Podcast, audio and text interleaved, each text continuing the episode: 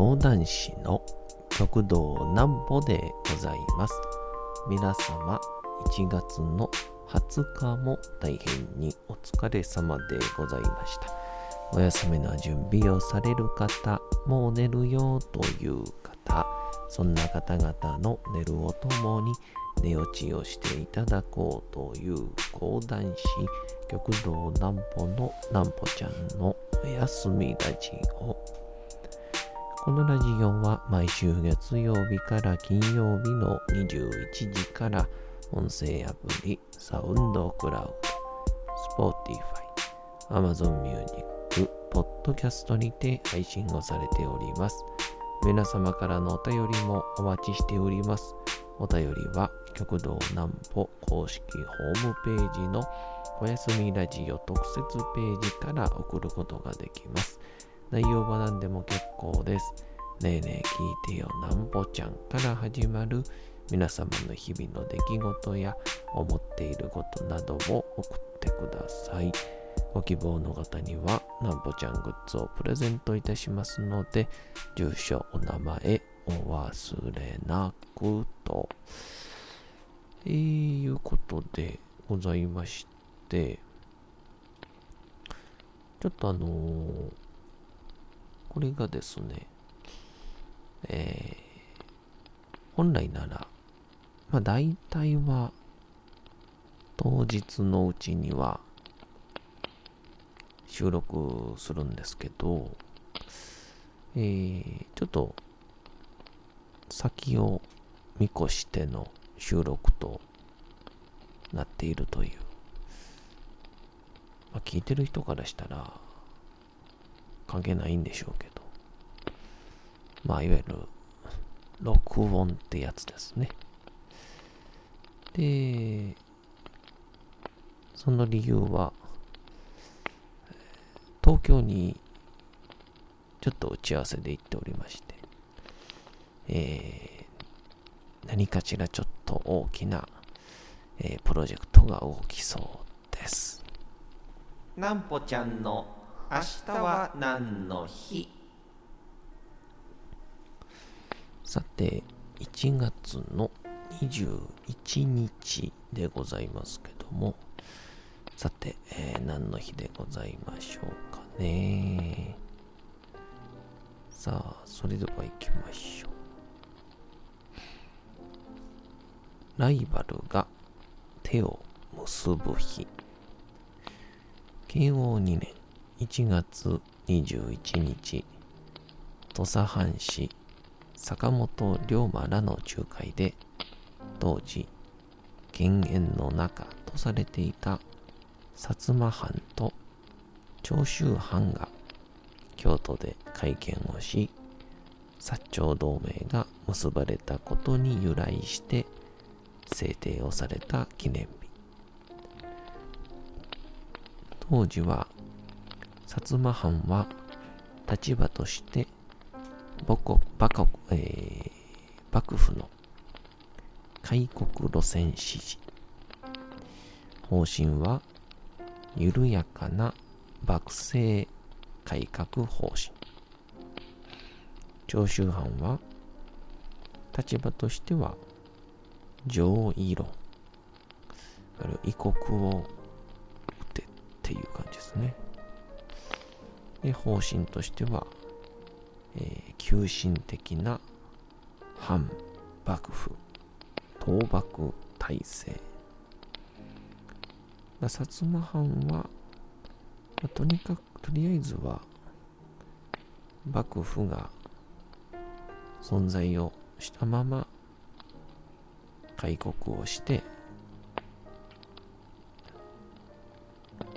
ルール体制を変えていこうよっていうので長州藩は、えー、異国も倒さないといけないしそのためには幕府も倒さなくちゃいけない。というような考え方だったと。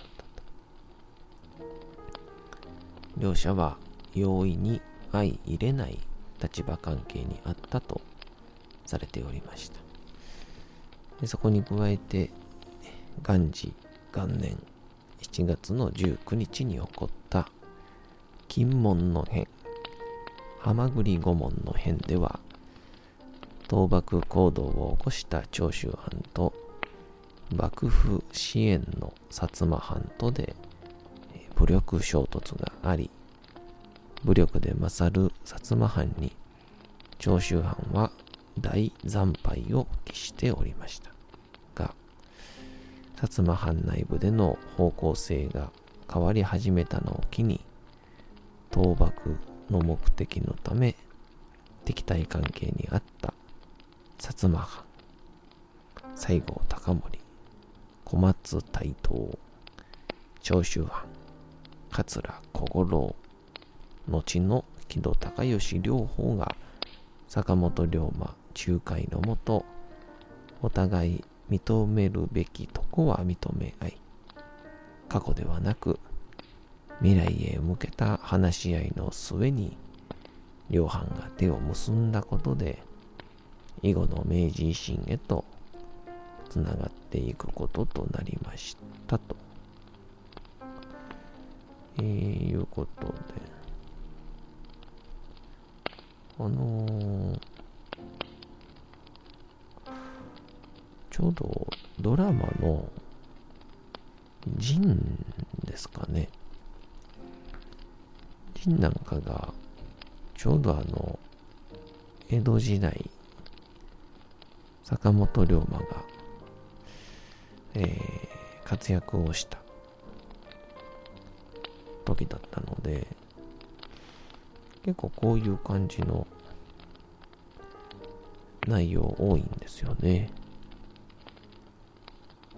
草加玄瑞がどうだったとか、えーそういうところの内容が結構いいんですよね。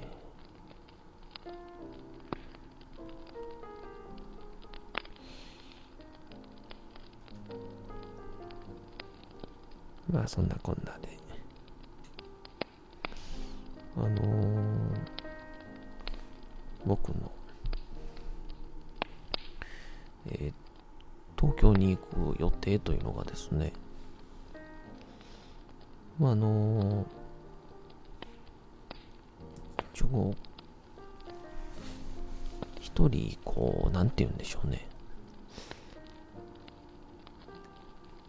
古典とかもしくは創作について、まあ、外部からというんでしょうか、こういろんなこう、意見であったり、もしくは、うん、アドバイスとか、まあ、いわゆるブレインになってくれるような、まあ、構成作家みたいな、が、必要だよねと思ってまして。で東京とかの古典って、えー、すごくよくできててでそれにはきっと落語家ないし講談師が少ないとは言いつつもかつてはもうめちゃくちゃ人がいたという時代からまあ人数が目減りしつつもいろんな人たちがありとあらゆる話を、えー、かけては失敗しかけては成功しっていうのを繰り返して繰り返してこう雑味を抜いていくというか、えー、鉄を叩いていくような感じで。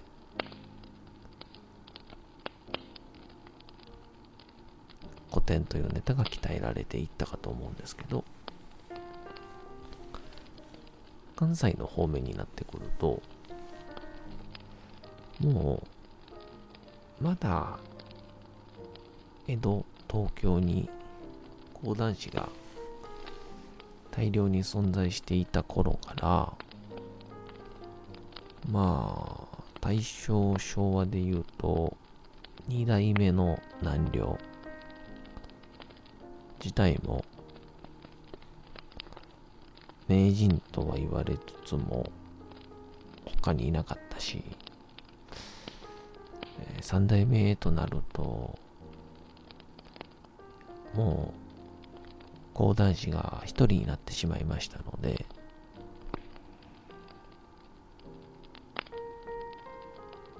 まあ、ネタをブラッシュアップというか、磨くという自然現象が、え、存在しなかったんですよね。っていうので、まあ、うちの師匠ないし、えー、四代目の南陵、まあ、波早講談協会で言うと、南海先生、南湖先生が、こう結構一生懸命に3代目からもらったネタを一生懸命に、まあ、磨きをかけてはくれてはいるんですけども継承するとともに、うんまあ、今言うたみたいに途中からいよいよ皆さんのネタを聞き比べしたい。また僕みたいな世代。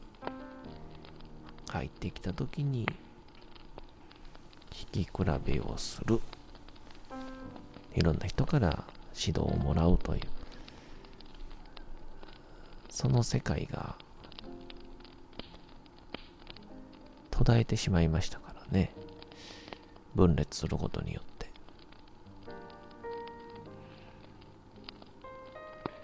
ていうのでネタが精査されないんですよね、まあ、これは言う言わないとか。で、まあ、僕がそう思いながらも、えー、じゃあやったらいいじゃんって思うかもしれないですけど、まあ、きっと僕にその能力が足りない。これはまあ現実的に足りない。っていうので、なんかいずれかそういう、まあ、講談に詳しくてまあ、落語も好き、まあ、古典芸能好きで、現在のエンタメもで、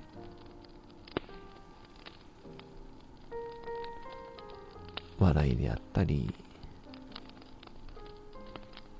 感動のエッセンスを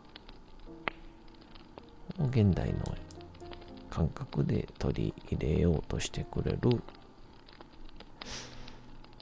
外部の目線を手に入れられたらなぁと思っていたところ、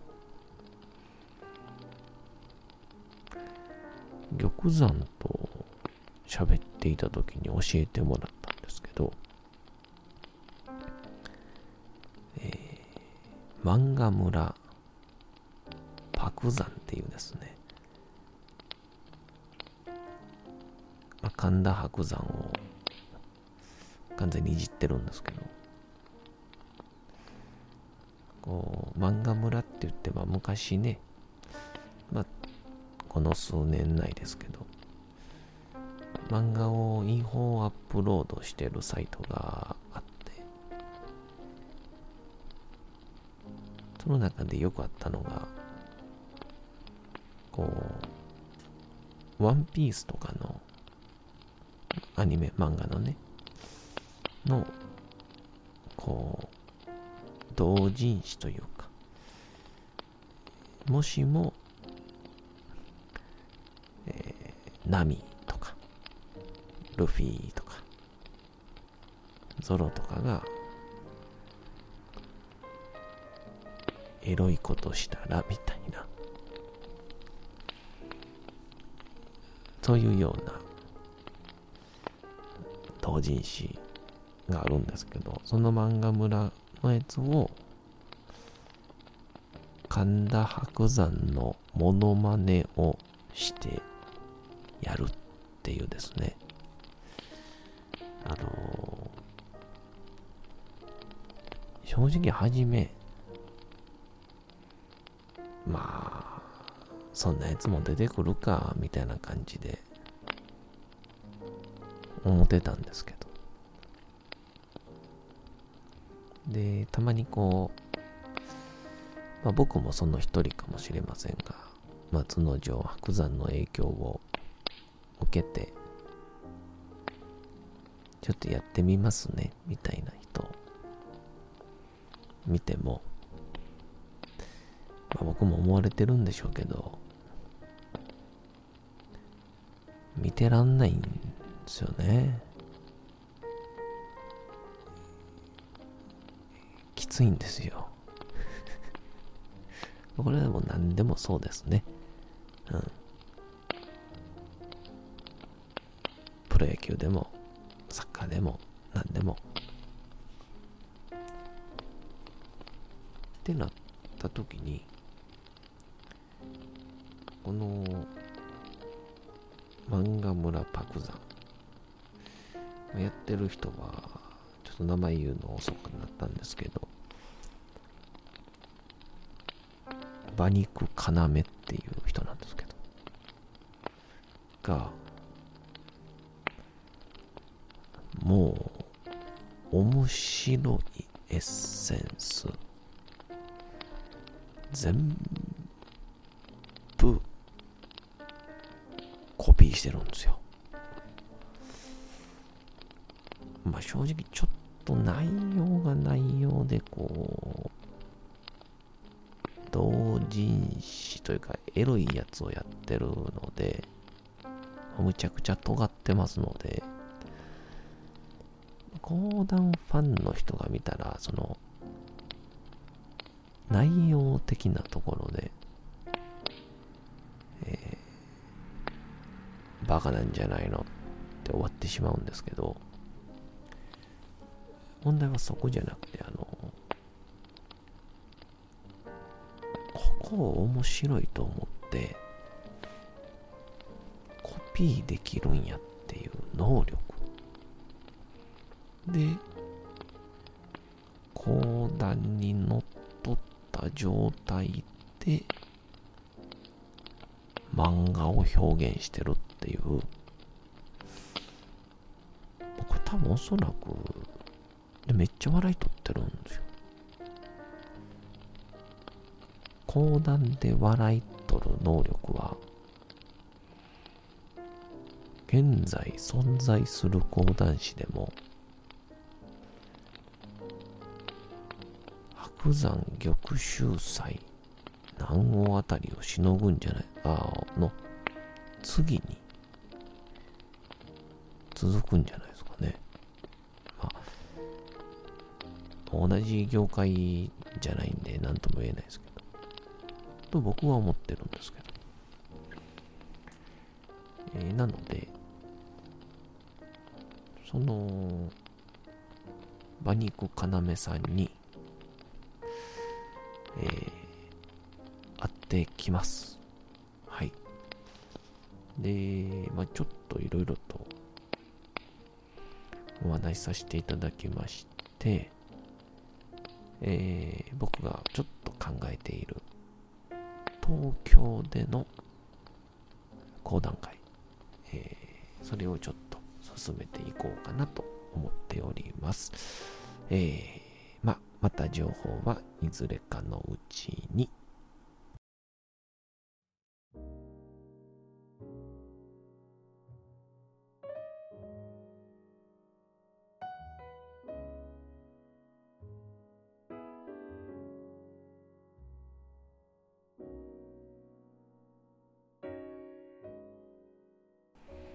さて、時刻はうとうと朗読会の時間となりました。皆様、小さい頃眠れなかった時に、お父さん、お母さん、おじいちゃん、おばあちゃん、お世話になっている方に本を読んでもらった思いではないでしょうか。なかなか眠れないという方のお力に寝落ちをしていただければと、毎日様々な物語、小説をお届けしております。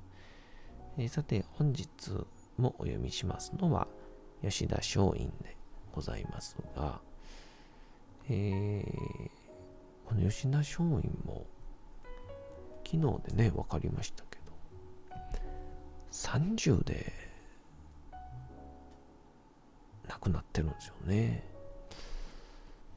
まあ、そう思うと僕も今同じ30ですけど、ともう運命の差なんてレベルじゃないですね。えー、おいらも頑張らなくちゃいけません。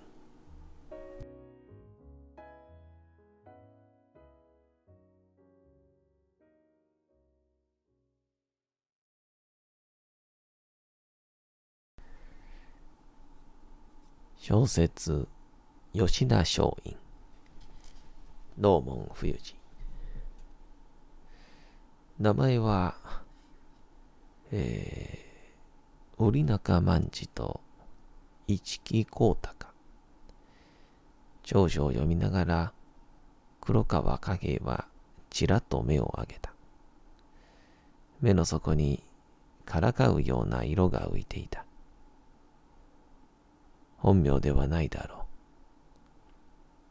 偽名です。私は吉田虎次郎と申します。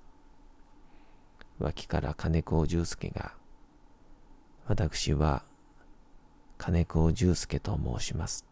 と告げた。偽りを言って申し訳ございません。松陰は素直に謝った。黒川は首を横に振った。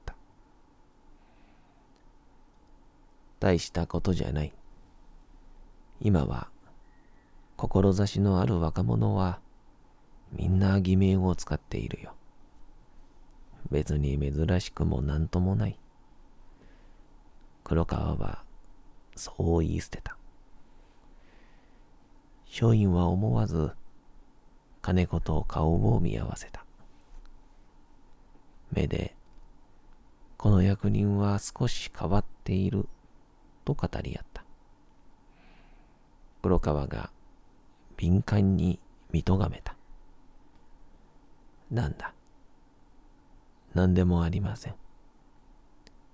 さてと。長所を机の上に放り出した黒川は向き直った。なぜアメリカの船に乗ろうとした？アメリカの実態を知りたかったからです。松陰は答えた。アメリカの実態を知ってどうするつもりだ？私は上位論者です。この日本を信州と思っています。周囲から守らなければなりません。勇ましいな。黒川はからかうように言った。松陰は笑わなかった。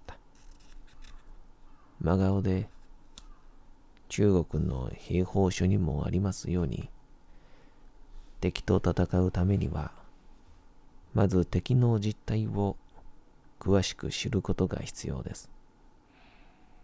アメリカと戦うためにはアメリカのことを詳しく知らなければなりません。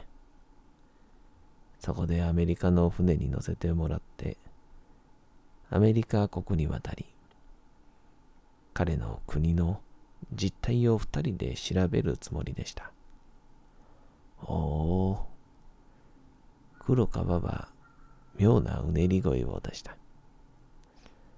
アメリカと戦うために、戦う前にアメリカのことを調べようということか。そうです。向こうの大将は何と言っていた。今は日本と交渉中で大事な時期だから、連れて行くわけにはいかない。日本と交渉が成立した後は、こっちで招待をしてやるから、その時にゆっくり見に来るようにとのお話でした。そうか。そんなことまで向こうの隊長が言ったのか。もちろん、通訳を通じてです。大将の名前は、確か、ペロリとか。ペロリ。聞き返した黒川は、はっと気がついたように、目を見張った。